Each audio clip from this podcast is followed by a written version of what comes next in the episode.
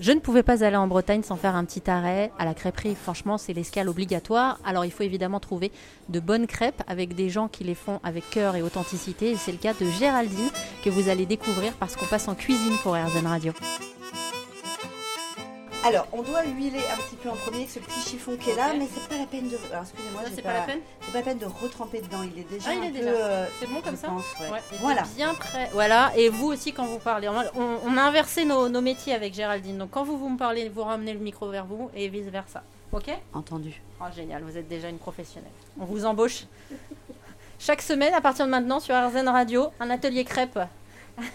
Alors, j'ai huilé. Là, je prends la... Alors là, c'est le moment... euh, Alors, exactement. La main gauche pour la louche et la main droite pour le roselle. Il vaut mieux le préparer dès maintenant dans la main, de manière à pouvoir faire action. Le roselle, c'est le truc qui va me servir à faire le cercle, en fait, la forme. Voilà, c'est ce qui étale la pâte. Alors, j'y vais et du coup, je la... Alors, on verse avec la main gauche toute la pâte sur la biligre. au milieu ou... Oui. Repose la louche dans Ah. son réceptacle. Et c'est parti. Et on y va. Voilà. Vous pouvez soulever un petit peu.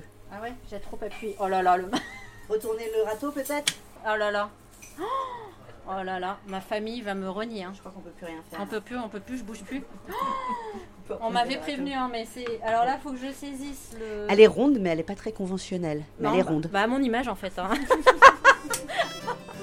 Si jamais un jour vous allez à Saint-Quay-Portrieux, je vous conseille la crêperie du port, celle de Géraldine, et puis surtout aussi d'essayer les ateliers qu'elle propose en partenariat avec l'Office du tourisme.